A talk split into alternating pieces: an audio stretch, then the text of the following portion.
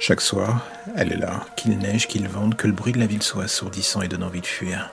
Rien n'y fait, elle est là, assise sur le capot de sa voiture à regarder l'horizon. Le tout en silence. Elle profite de je ne sais quoi au milieu de ce cafarnaum. On peut presque dire que la tranquillité qui se dégage d'elle a quelque chose de pour le moins réconfortant, ou déconcertant en fait. Pendant quelques jours, j'ai pris le temps de la regarder de loin. Elle aussi, on se tolérait. C'était un peu dans le fond comme si on se demandait qui envahissait le terrain de jeu de l'autre. On aurait voulu marquer son territoire d'une certaine manière. Mais je pense que très vite, l'un comme l'autre, on a compris qu'il n'y en avait plus au fond. On était en quelque sorte sur une zone de démarcation, à mi-chemin entre l'ombre et la lumière, à regarder en spectateur la pièce de théâtre qui se passait devant nos yeux. Les gens ne faisaient plus attention à elle, ils m'oubliaient aussi. Et d'une certaine manière, ça ne me dérangeait pas une seule seconde. Il y a dans l'anonymat une certaine forme de libération. Je vais partout, je me balade, je me faufile, on me voit, on m'oublie, on me tolère. Un peu comme elle, d'une certaine manière. Il paraît que la plupart du temps, ce sont les humains qui nous choisissent. Je me suis toujours dit que c'était une connerie dans le fond. On se choisit sur un regard, une attitude, un truc indéfinissable. Et cela fait plusieurs jours l'un et l'autre qu'on tourne autour du pot. Et ce soir-là, en arrivant à côté d'elle, je vis qu'elle aussi n'attendait que cela. Quelqu'un avec qui partager l'instant, voire un peu plus. Et d'un coup, l'addition de deux solitudes finissait par former un tout. C'est con la vie. Comme la rencontre entre une femme seule et un chat, un soir sous la pluie, le tout en bordure du périphérique. Chaque jour, c'est la même chose. Tu me regardes mais tu ne me vois pas. Tu la vois elle, cette chose. Ton regard la transperce, il se focalise sur ce qu'elle t'offre. De l'émotion à la découpe. C'est un peu ce que je suis pour toi au final. Un morceau de ceci avec une grosse bouchée de tes pensées les plus secrètes. Je suis là pour donner vie à tes fantasmes. Dans l'immensité du web, personne ne t'entendra crier. Et ce, quelle que soit la nature de ton cri ou son point d'origine. Il n'y a rien en moi qui ne t'attire pas l'œil en surface. Mais une fois qu'il faut mettre les mains sous le capot, il n'y a plus personne. Tu n'as jamais été là en fait. Est-ce que je t'en veux?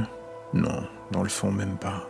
Tu es comme les autres, un instant un visage de passage et absolument rien d'autre. Tu donnes la direction, je te donne du plaisir et puis basta. Je voudrais bien qu'une fois tu t'arrêtes, tu regardes ailleurs, ailleurs que sur les parties les plus visibles de ma personne. Je ne demande pas forcément autre chose, et comme d'habitude, J'espère toujours pour rien. J'attends encore et encore. C'est un sans fin, tes fantasmes contre les miens. La nature des uns ne se mariant pas forcément avec celle des autres. Mais comme on dit, on fait avec?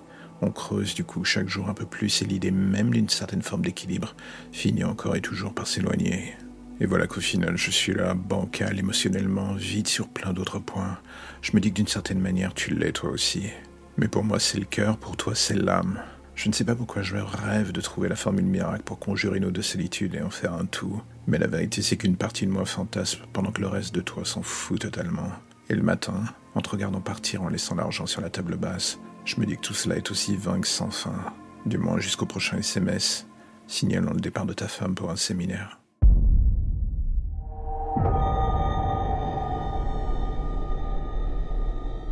Cela vous arrive de vous mettre à imaginer la vie des gens quand vous êtes sur le quai d'un métro en attendant que votre train ou RER arrive? Moi, tout le temps en fait. Et là, ce soir, alors que je me gèle les miches, je commence à tourner en rond au niveau de ce petit jeu.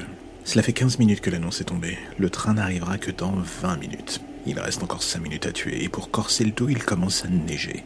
Le genre de choses qui me rend totalement antipathique d'habitude. Un peu comme mon voisin sous ce qui visiblement est le seul à croire que personne n'a vu qu'il regarde Pornhub et ce couple qui s'engueule au loin à cause d'un dîner chez la belle-mère. Non, là, comme je vous disais, même si je balaye le plus loin possible, l'éventail des envies d'évasion est faible. Et d'un coup, au milieu de l'océan vide de ce quai, voilà que sa silhouette se dessine. Des cheveux bleus, une silhouette de personnage de BD, et un sac avec un chat noir. Le moins qu'on puisse dire est qu'elle attire le regard. Elle semble se foutre du froid du reste du monde et tout ce qui peut arriver autour d'elle. Je détourne le regard un court instant en me disant que si je me fais coller, je vais encore passer pour un de ces pervers, une vieille habitude. Mais voilà, il faut bien que je ne mette, elle m'intrigue. Est-ce que pour autant je vais aller la voir en disant bonsoir madame ou une banalité de comédie romantique? Non, je me dis que l'espace d'un instant, elle embellit juste l'ennui de cette scénographie par sa simple présence et c'est déjà pas si mal. Une nouvelle annonce, le train va arriver un tout petit peu en avance. Est-ce que je vais aller la voir? Je voudrais bien, mais encore une fois, je me dis, à quoi bon? Elle ne me verra pas comme les autres. Pas que je sois vraiment moche à en faire fuir la foule, non jusque je suis mort il y a un an.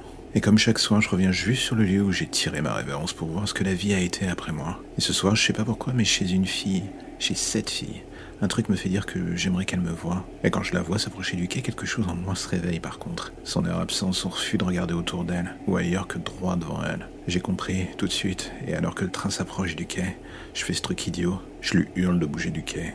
Elle a un court instant sous la neige et le train qui lui passe à côté, nos regards se croisent. Et je pense que c'est dans ce genre d'instant qu'on peut se demander si la vie n'est pas une garce assez comique au final.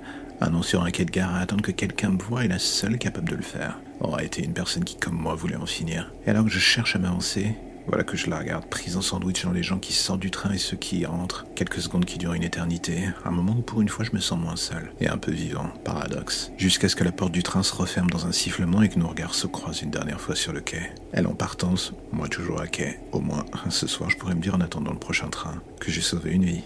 C'est déjà pas si mal, non?